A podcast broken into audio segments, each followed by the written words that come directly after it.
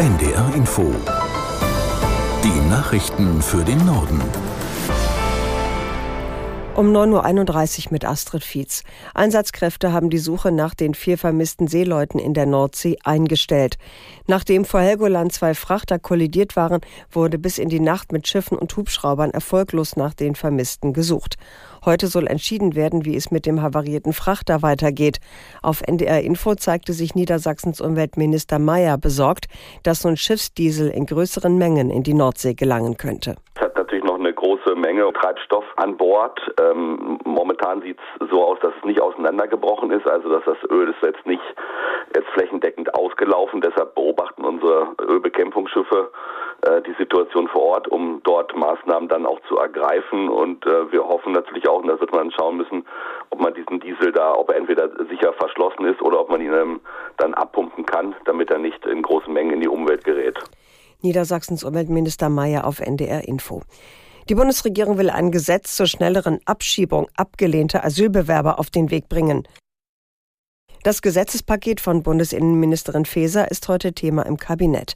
Katharina Seiler aus Berlin mit den Einzelheiten. Also bei diesem Gesetzentwurf geht es erstmal nur darum, Menschen, die kein Bleiberecht haben, effektiver rückführen zu können, wie es in dem Entwurf heißt. Und dafür sollen eine Reihe von Regeln verschärft werden.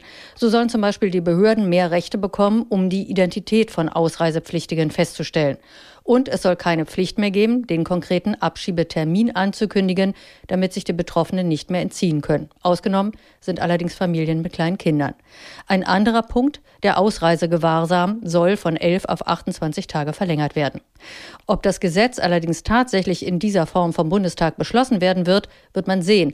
Denn der Deutsche Anwaltverein genauso wie Sozial- und Flüchtlingsverbände halten viele Punkte für rechtlich nicht haltbar. Die israelische Armee hat nach eigenen Angaben einen neuen Angriff der islamistischen Hamas vereitelt. Das Militär teilte mit, Kampfschwimmer hätten versucht, vom Meer aus in den Süden Israels zu gelangen. Die Luftwaffe habe an der Küste des Gazastreifens einen Tunnel bombardiert, den die Terroristen verlassen wollten. Auch in Syrien attackierte die israelische Armee militäre Stellungen. Kampfflugzeuge hätten Angriffe gegen Stützpunkte der syrischen Armee geflogen, nachdem gestern von dort aus Richtung Israel gefeuert worden sei, teilte die Luftwaffe mit. In Duisburg hat die Polizei einen Terrorverdächtigen festgenommen. Nach Behördenangaben ist der 29 Jahre alte Deutsche ein vorbestrafter Islamist. Er soll im Internet gezielt unter anderem nach dschihadistischen Inhalten gesucht haben. Unser Reporter Tim Köxalan aus Duisburg mit einer Einschätzung, wie konkret die Pläne für einen Anschlag waren. Also laut dem Nachrichtenmagazin Der Spiegel habe sich der Mann in den vergangenen Wochen vermehrt über pro-israelische Demonstrationen informiert. Außerdem soll er Zugang zu einem LKW gehabt haben, mit dem er dann möglicherweise hätte Anschläge begehen können. Das hat bei den Behörden offenbar für erhöhte Alarmbereitschaft gesorgt und deshalb hat man den Mann dann mit Spezialeinsatzkräften gestern in seiner Wohnung festgenommen. Es ist zu früh, um jetzt wirklich davon zu sprechen, dass äh, konkret ein Terroranschlag vereitelt wurde. Normalerweise bei einem konkreten Terrorverdacht übernimmt auch der Generalbundesanwalt in Karlsruhe die Ermittlungen. Das ist zum jetzigen Zeitpunkt noch nicht passiert. Die liegen jetzt äh, bei der Generalstaatsanwaltschaft in Düsseldorf und die will sich im Laufe des Tages offenbar noch mal zu dem Thema äußern. In den USA haben die Republikaner einen neuen Kandidaten für den Vorsitz des Repräsentantenhauses nominiert. Der vierte, der versuchen will, eine Mehrheit zu bekommen, ist Mike Johnson. Aus Washington, Nina Barth. In einer internen Nominierungsabstimmung setzte er sich am Ende am späten Abend durch. Der Abgeordnete aus Louisiana gehört zu denjenigen, die im Jahr 2020 Donald Trumps Wahlniederlage gegen US-Präsident Joe Biden kippen wollten. Johnson ist der vierte Kandidat, den die Republikaner innerhalb von zwei Wochen nominiert haben. Zuvor hatte kaum nominiert der dritte Kandidat wieder hingeschmissen. Tom Emmer zog seine Kandidatur zurück, weil ihm klar war, dass er nicht genügend Stimmen aus seiner eigenen republikanischen Fraktion bekommen würde. Inzwischen sind es drei Wochen seit der Absetzung von Kevin McCarthy. Drei Wochen, in denen das Repräsentantenhaus ohne neuen Vorsitzenden dasteht und der Kongress dadurch quasi handlungsunfähig ist. Der frühere Anwalt von Donald Trump, Michael Cohen, hat in einem New Yorker Betrugsprozess gegen den Ex-US-Präsidenten ausgesagt.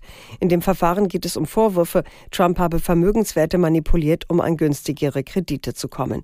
Aus New York Antje Passenheim. Cohen belastete Trump schwer. Der habe ihn beauftragt, das Gesamtvermögen von Trumps Immobilienimperium auf Grundlage von willkürlichen Zahlen zu vergrößern. Cohen sagte, er und der frühere Finanzchef von Trumps Firma Alan Weisselberg hätten Manipulationen an den Vermögenswerten vorgenommen, um auf die Zahlen zu kommen, die Trump ihnen genannt habe.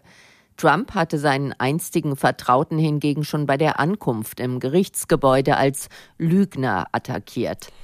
Der Zyklon Lola hat im Inselstaat Vanuatu im Südpazifik schwere Schäden verursacht. Auf mehreren Inseln seien Gebäude und landwirtschaftliche Flächen zerstört worden, teilte Premierminister Salvai mit. Über mögliche Opfer gibt es noch keine Informationen. In der betroffenen Provinz leben etwa 30.000 Menschen. Zeitweise war der Zyklon Lola als Tropensturm der stärksten Kategorie 5 eingestuft worden. Das waren die Nachrichten.